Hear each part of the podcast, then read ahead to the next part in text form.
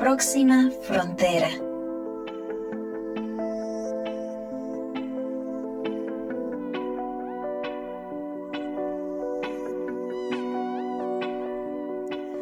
Hola, hola, ¿cómo están? Yo soy Carla Chávez Brenes. Este es un nuevo episodio de Próxima Frontera en nuestra temporada dedicada al decrecimiento, el que hemos llamado la mitad de la mitad. Tengo conmigo hoy un invitado que me encanta tener este espacio y compartir con él sus ideas un poco entre académicas, profesionales, filosóficas y, muchas cosas más. Se los voy a presentar. Él se llama Martín Calisto Friant. Es investigador y profesional de la sostenibilidad, especializado en economía y sociedad circulares, de crecimiento, discurso y análisis de políticas medioambientales. Martín, muchas gracias por estar con nosotros. Bienvenido Próxima Frontera. Contanos en qué andas ahora con tus investigaciones y tus estudios. Eh, contanos, actualizanos en cuáles eh, son los temas en los que estás trabajando. Claro, bueno, yo estoy haciendo un postdoctorado, entonces un trabajo de investigación después del doctorado eh, en em, analizando los impactos de justicia social de varios proyectos de iniciativas de economía circular. Em, criticando un poco las nociones clásicas de la economía circular y viendo cómo a veces tienen em, efectos eh, no, no deseados sociales o impactos no previstos si se imponen y si se em, ejecutan de una forma tecnocéntrica esencialmente.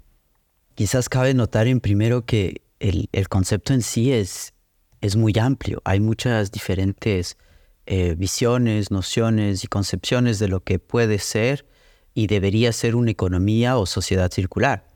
Eh, y cada actor político, económico, que sea una industria o una ONG o unos movimientos sociales, van a tener una percepción completamente distinta de a lo que se refieren por una economía o sociedad circular. Em, en la actualidad, muchos gobiernos han comenzado a implementar proyectos de economía circular, ya que el término se ha vuelto muy popular, se ha vuelto un nuevo buzz, un, nueva, nuevo trend, eh, una moda ¿no? dentro de la circularidad, eh, dentro de la sustentabilidad más bien, eh, o del desarrollo sustentable en general. ¿no? Entonces ahora ya no hay una empresa o un gobierno que genere un plan de desarrollo sustentable o un plan de sustentabilidad o de responsabilidad empresarial que no incluya algún tema de circularidad. Casi, casi no, o sea, es, casi imposible. Em, y pues eh, se ha vuelto importante este término, ¿no? Pero cada uno de estos actores que, incluyen estos términos en sus planes y, propuestas, pues lo incluye de forma distinta. Y la forma dominante eh, que se puede ver y que yo he visto a través de mis investigaciones en varios gobiernos, empresas, ciudades que han comenzado políticas de este eh, concepto, es una visión que se enfoca en em, la tecnología, esencialmente. Eh, y una tecnología muy avanzada y sobre todo enfocada en el reciclaje. Em, por ende, hay una desprecio o una como un, trabajo mucho menor en todos los temas sociales y en reducir el consumo en primer lugar.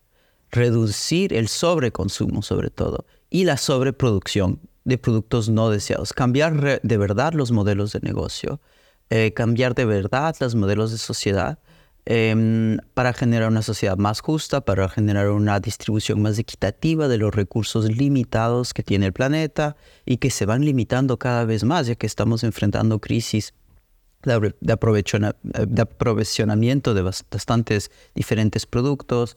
Eh, ya no es tan abundante, digamos, el acceso al petróleo y hay varios otros recursos. Eh, por ende, tenemos menos, pero la humanidad sigue creciendo. Y cuando tenemos menos y la humanidad sigue creciendo, pues la familia eh, no puede acaparar en uno de sus hijos, en uno de sus países, todos los recursos. Entonces economía circular también es la distribución de los recursos del planeta dentro de todos nosotros. quién tiene acceso a recursos y quién no. Pero estos temas, eh, aunque son fundamentales para entender lo que es una distribución equitativa, racional, sustentable de los recursos del planeta, no es incluida en la mayoría de temas, en la mayoría de, em, políticas eh, que vemos sobre economía circular, excepto las de ciertos académicos y de ciertas ONGs que obviamente tienen una, un enfoque más sistémico. Martín, es bonito hablar de desarrollo sostenible. Suena muy lindo hablar de sostenibilidad. Eh, también es bonito, aunque no generalizado, hablar de economía circular o de circularidad, ¿verdad? Y como lo dices, ya se está cada vez integrando más como una de las áreas de la sostenibilidad, sustentabilidad. Pero cuando decimos decrecimiento, cuando decimos límites, ah, ya ahí no suena tan bonito. Entonces, decrecimiento es una idea tan fuerte que no, es incompatible con el sistema actual. El sistema actual en donde las empresas están financiadas por el mercado financiero y los accionarios, los accionarios de las empresas no, no trabajan en ellas, la propiedad privada de las empresas es ajena, pues exige que las empresas crezcan.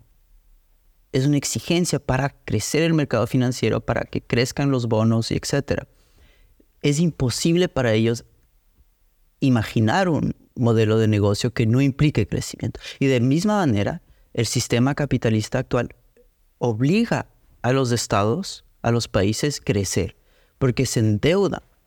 Hemos establecido un sistema internacional en el cual los países tienen que endeudarse para generar inversión social y por ende necesitan crecer para devolver esa deuda que, básicamente destruye nuestras preconcepciones sobre qué puede ser valioso en, la vida, en un sistema, en una sociedad. Y a la base de eso es el rechazo de una sociedad que crece por crecer, que nos exige a sobrecompetir, a sobre individualismo, sobre egoísmo, sobre materialismo. Todo eso nos está destruyendo, no solo físicamente, pero también psicológicamente, nos está haciendo miserables. Esta ilusión del desarrollo, de ser modernos, de ser como Estados Unidos, eh, es una ilusión, no, no, no es verdad. Nadie está feliz en esos países, no importa que tan rico sea. esa, ilusión de la felicidad materialista no existe. Y, y solo existe para hacernos correr más rápido, para hacernos trabajar más fuerte, y, para hacernos competir entre nosotros en vez de crear un sistema basado en el cuidado, la cooperación, la democracia real, fundamental, el cuidado. Eso es, eso es el tipo de sociedad, el tipo de alternativa que plantea el decrecimiento. En tu respuesta, varias veces has hablado de, de, de, alguna u otra forma de límites, ¿verdad? De, de entender lo finito de nuestro sistema, no solo en la cantidad de recursos materiales que ya se están agotando, como el petróleo o los, metales, que son una llamada también a la sustitución, a, la, las energías renovables, eh, como si fueran eh, eh, también salidas del aire, ¿verdad? Si no requiriera una fuertísima inversión en minería, que a la vez tiene que ser movida por combustibles fósiles. Límites nos cuesta como seres humanos entender los límites, incluso desde que estamos pequeños, ¿verdad? Tenemos como que recibir muchas lecciones para entender dónde están los límites. Tenemos ahora como humanidad los límites planetarios que ya hemos ido alterando o digamos traspasando y posiblemente uno de los límites que no está ahí como uno de los nueve planetarios, pero que nos, nos afecta a todos es el tiempo. Tenemos un límite de tiempo y todo lo que acabas de comentarnos, Martín, de esa transformación, de ese despertar, de ese entender que hay formas diferentes de vivir, choca con la pared que tenemos del tiempo por los otros límites, ¿verdad? Que se nos acaban los suministros de materiales, y se nos acaba la capacidad de regeneración del planeta, la capacidad de aguantar nuestra carga como seres humanos. El tiempo para mí es algo que me produce ansiedad, Martín. ¿Cómo ves vos desde la academia y estando en este otro mundo de la investigación eh, el, tema del tiempo, desde qué perspectiva lo podemos entender. Em, quizás por tiempo aquí te refieres a la urgencia ¿no? que tenemos de, de combatir la crisis climática que se nos viene, pero ya está aquí en muchas formas, ¿no? Es, es una urgencia y es, es verdad, hay una dicotomía, o no sé si una dicotomía, pero hay un, hay una realidad climática que es, que es, una, es una crisis, es un colapso actual ¿no? de nuestros sistemas eh, de aprovisionamiento de recursos naturales y de, de, aprovisionamiento también de, de, los patrones climáticos normales que permiten a nuestra sociedad funcionar. Eh, y eso se está yendo, se está, se está derrumbando, o sea, se está, se está acabando un, un momento de abundancia, de un cierto tipo de abundancia. Eh, pero creo que la realidad es que hay que, hay que ver esto de dos formas, por lo menos, eh, y quizás hay muchas más, pero la, clásica respuesta es, ok, no hay tiempo, entonces hay que darle el 100% a la tecnología. Eso es lo, lo clásico. El enfoque, como se dice, ecomodernista. Sería, ok, tenemos esta crisis, vamos a crear toda la mejor tecnología posible, imaginable, en el menor tiempo posible. Todos vamos a crecer, no importa, el crecimiento económico puede ser desacoplado de el impacto ambiental porque tenemos todas estas nuevas tecnologías, entonces todo va a ir bien.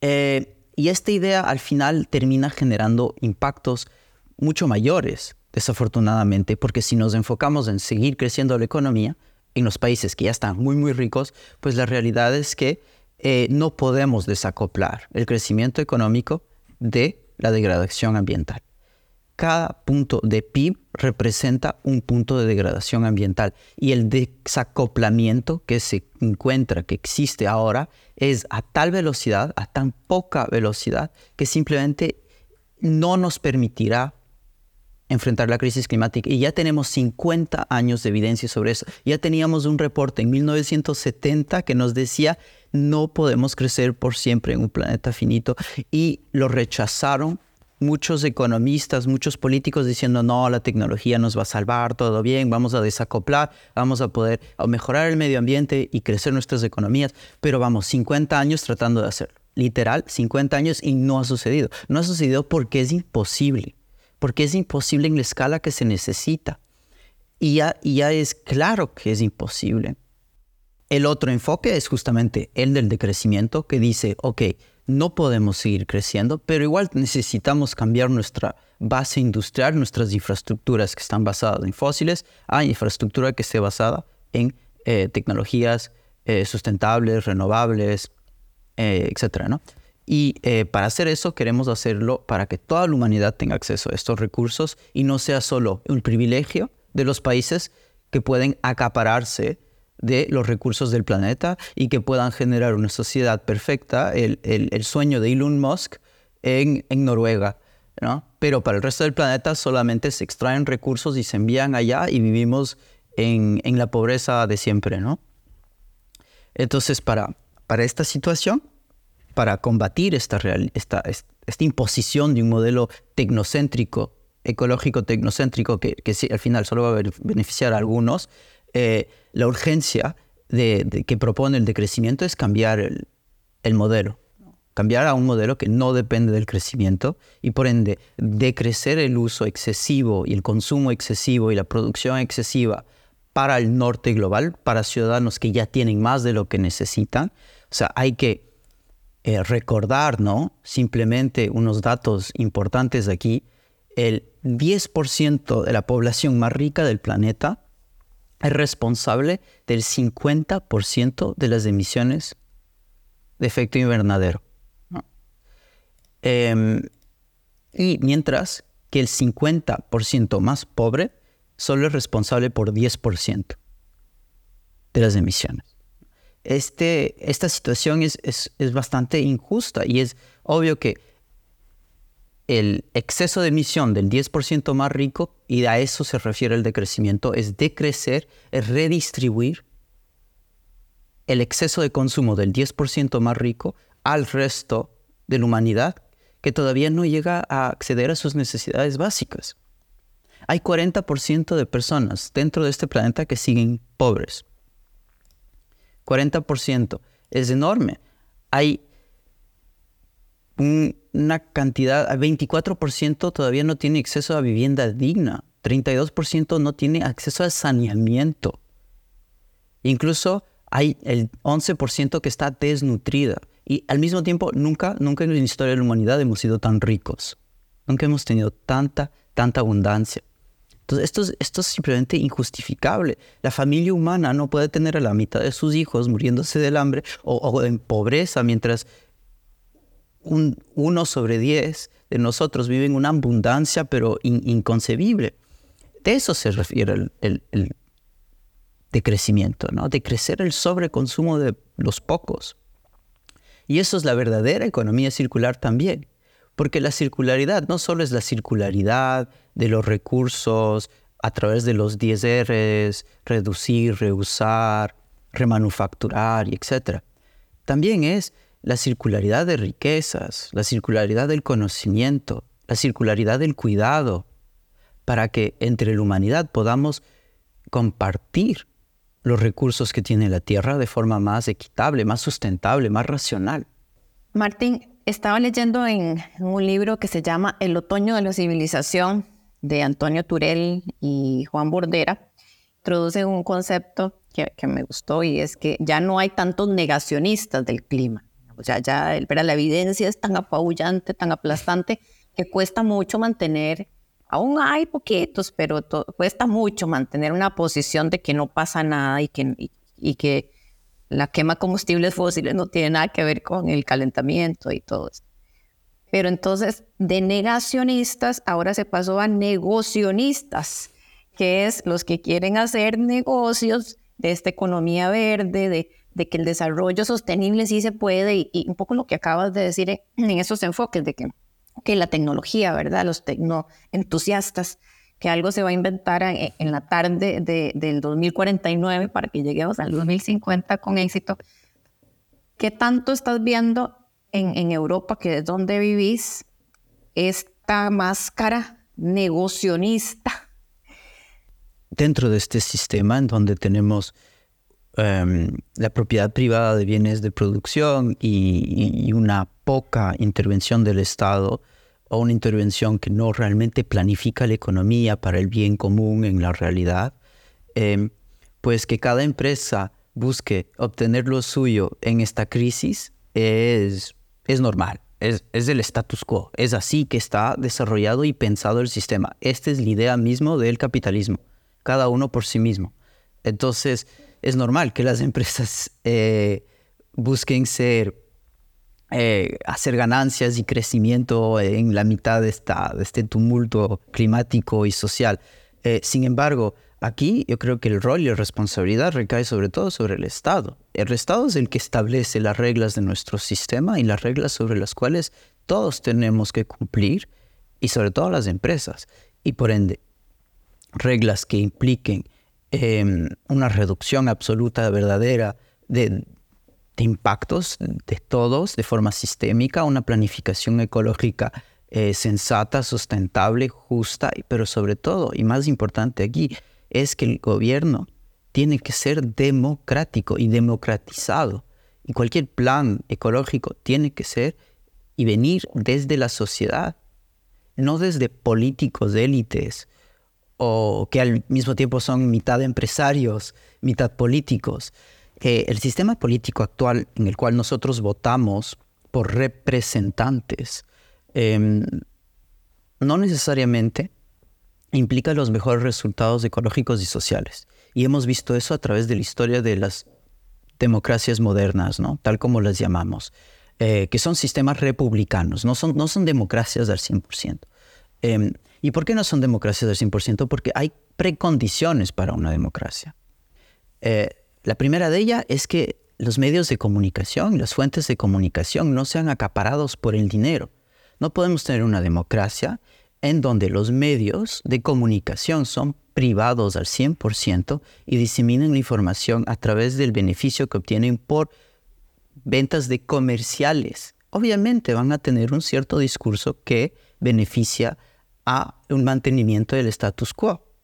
Segundo, no podemos permitir con las desigualdades económicas que tenemos actualmente en donde 35 personas tienen más riqueza que la mitad de la humanidad, tener una, una democracia. Eso no funciona, porque obviamente los que más tienen riqueza van a acaparar a través de corrupción, que sea legal o ilegal, porque ahora la corrupción es legal en la mayor país, en la mayor, mayores países del mundo, es totalmente legal tener una armada de lobbyistas para atacar a cualquier parlamento y decidir cómo se hacen las leyes, ¿no? Y así se hacen las leyes en la Unión Europea y en cualquier otro lugar. Tienes una armada de lobbyistas de la industria y unos cuatro de la sociedad civil que luchan como pueden para tratar de cambiar las leyes. Entonces, eso no es democracia, obviamente.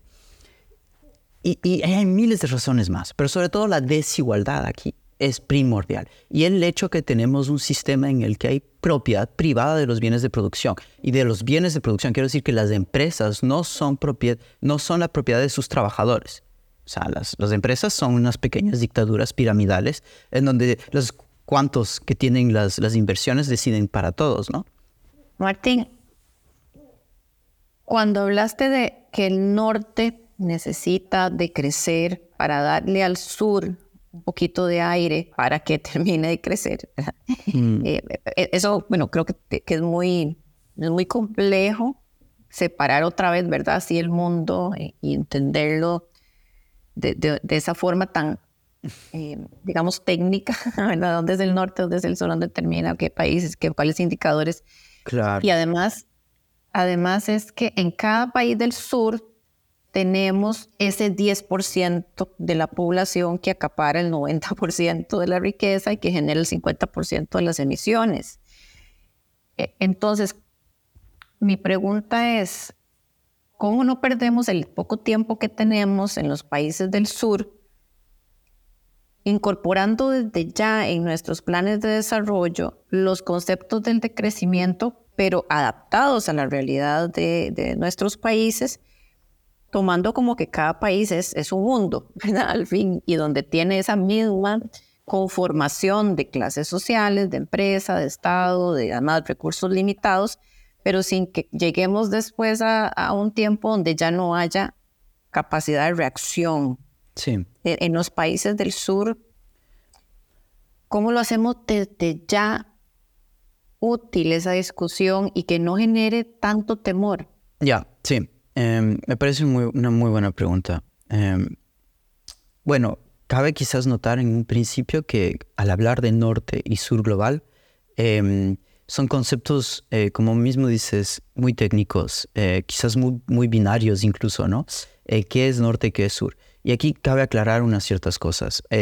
podríamos hablar de norte al hablar del 10% esencialmente de la población, que está en el norte o en el sur. Hay gente, como tú dices, tan rica en el sur, o sea, en países em, en vía de desarrollo, como se dice en el Banco Mundial, eh, como en países em, del norte, ¿no? Entonces ahí eh, yo creo que el, trabajo es, es mundial. Toda la humanidad, en donde sea que esté, tiene que trabajar para reducir las desigualdades y el sobreconsumo absurdo, inequitativo, insustentable de sus poblaciones más ricas Em, de su 10%, ¿no?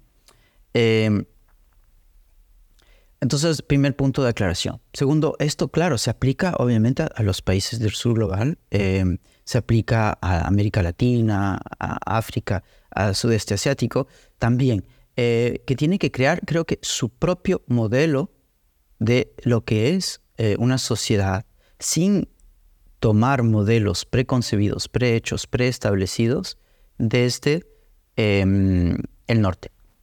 Hasta ahora, básicamente, el modelo que se llama desarrollo, que se ha creado y se ha eh, sometido la humanidad bajo este esquema de todos tenemos que ser americanos, es este, esta es la idea del desarrollo sustentable, ¿no? Es, es tengamos todos una casa, un carro eh, y un, pequeño jardín, con etcétera y etcétera, ¿no? Con nuestro refrigerador y nuestra lavadora. O sea, este es el modelo que todos quieren.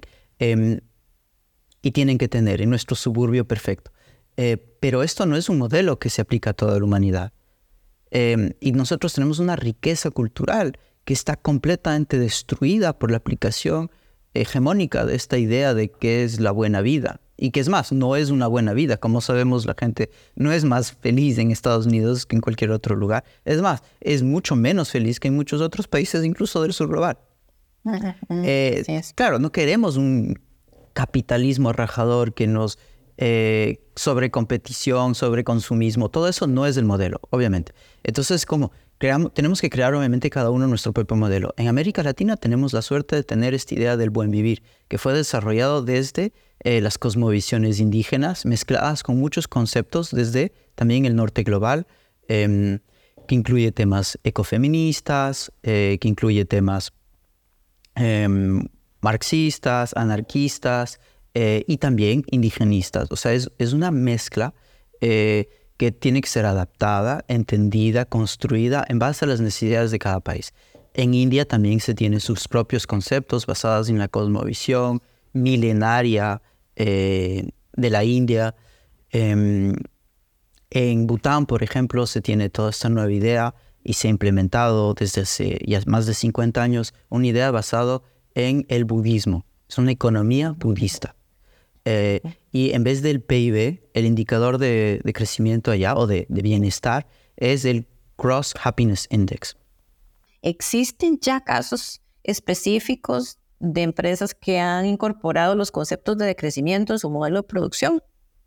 Hay ciertas compañías que están comenzando a, a pensar las cosas distinto. Y quizás podemos usar un caso como el, de Apple y el de Fairphone, como una manera de contrastar dos enfoques totalmente distintos. Em, y aquí cabe recalcar, el decrecimiento es, la idea del decrecimiento eh, se enfoca en sus valores, solidaridad, cooperación, democracia. Em, y obviamente en, la búsqueda de, una transformación sistémica que beneficia a toda la humanidad y al planeta. ¿no? Em, y, aplicando eh, eh, muchos de estos principios, Fairphone lo que, lo que se enfocó en crear, es una empresa holandesa, que quiso esencialmente hacer un teléfono que no tenga em, toda esa sangre que proviene de la minería en países latinoamericanos y africanos, en los que los estándares son muy bajos y hay, mucha minería ilegal em, y hay mucha violencia y criminalidad vinculada a esta, a esta minería. Em, y después que vayan a lugares en China en donde son manufacturados con condiciones también infrahumanas, gente que trabaja el, clásico, como le llaman, 12-6, eh, ¿no? que son 12 horas al día de 9 a 9, 9 de la mañana a 9 de la noche, eh, por 6 días a la semana. Esa es, esa es la jornada clásica de un trabajador que hace iPhones y otros productos de Apple. Em, e, entonces, obviamente esto, esto no es sustentable social y ambientalmente. Y Fairphone dijo, bueno, hagámoslo diferente. Eh, comenzó con la primera etapa, que es reducir el consumo. Eso era, es, es, lo obvio y es lo más importante. Y eh, para fomentar una reducción del consumo, esencialmente hizo un teléfono que sea, con una, que viene con una garantía de 5 años, Nadie, ningún otro teléfono en el mundo viene con una garantía de 5 años. Es, increíble. De ahí, viene con 10 años de updates em, para mejorar el software, para asegurarse que siempre funcione con todas las nuevas aplicaciones durante 10 años. Es un largo, es ningún otro, sea, lo más, que da otro eh, constructor serían creo que 3, si no me equivoco, 4 exagerando es más del doble que el estándar. Em, después crearon un teléfono que es muy, muy fácil de reparar. Básicamente puede ser reparado con una simple tuerca mm, Philips normal, o sea, la tuerca que todos tenemos en la casa. Em, y eh, puedes cambiar y comprar cualquier módulo, cualquier parte del celular en la página web directamente y tienen un precio muy racional lo cual es completamente lo opuesto a lo que hace sobre todo Apple, ¿no? Que, bueno, en primero da un año de garantía, eh, no te dice cuántos años de soporte de software te van a dar. Y es más, a veces ponen softwares que, que hacen tu teléfono sea más lento en vez de, más rápido. Em, y que son imposibles de reparar. Y además las piezas no se pueden comprar. Es imposible comprar una pieza si eres un particular. Tienes que ser un vendedor eh, acreditado de Apple para vender piezas y las vendes carísimo, obviamente, ¿no? Porque Apple mismo, mismo, les vende carísimo, porque no quiere que reparen, no quieren, quieren que compres un nuevo iPhone. Em, y por ende, claro, este teléfono es totalmente reparable, ¿no? O sea, y no necesito ir a un centro de reparación. Es tan fácil de reparar, lo puedes hacer cualquiera. Eh, y hay manuales, instructivos, videos en YouTube, es súper fácil. Fomentaron también un sistema en el que cada vez, todas las ganancias de, de Fairphone, eh, una parte de las ganancias va directamente a los trabajadores en China. O sea, dan un bono al fin de año. Después, según cada porcentaje de, de, de Fairphones que es vendido, les, les envían una parte. Entonces, eso también fomenta una sustentabilidad social eh, que, que, no se veía antes, que es, que es única. Con eso último que dijiste, me respondiste la pregunta que te quería hacer y es, ¿y ganan dinero después de hacer todo eso, desde la producción, taca, taca, los negocios, la, las partes social, y todavía ganan dinero? Um, bueno, no sé los estados financieros específicos de Fairphone. Lo único que sé es que venden eh, celulares según las metas que se tienen eh, establecidas. Y bueno, tienen apoyo también de la Unión Europea y del gobierno holandés y de varios otros eh, concursos de sustentabilidad que han ganado.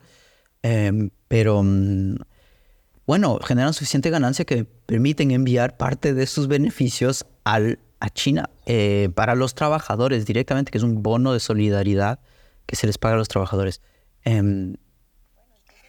Bueno, entonces si hay, si hay subsidios para los combustibles fósiles, que son casi cifras obscenas, debería entonces, así como el caso que nos estás poniendo, existir subsidios para empresas que están cambiando los modelos de negocio de forma que sean no destructores de la naturaleza y no acribilladores de los derechos laborales. Eh, si lo podemos hacer con los fósiles, perfectamente lo podemos hacer con buenos modelos de negocio. Absolutamente. Martín, muchas gracias por compartir con nosotros tanta información en este episodio, la mitad de la mitad eh, de Próxima Frontera. Y la mitad de la mitad, recuerden, si nos están escuchando, posiblemente ustedes y nosotros somos personas que sí nos podemos reducir, que sí nos podemos encoger un poquito en nuestro consumo, que sí podemos comprar la mitad de algunas cosas para que en el 2030 lleguemos a la mitad y en el 2040 nos volvamos a encoger otra vez a la mitad somos privilegiados eh, en los países del norte o del sur, somos parte del grupo que tenemos la responsabilidad de hacer algo al respecto. Nuevamente, gracias a Martín y gracias a todos ustedes por habernos escuchado y nos escuchamos otra vez muy pronto. Chao.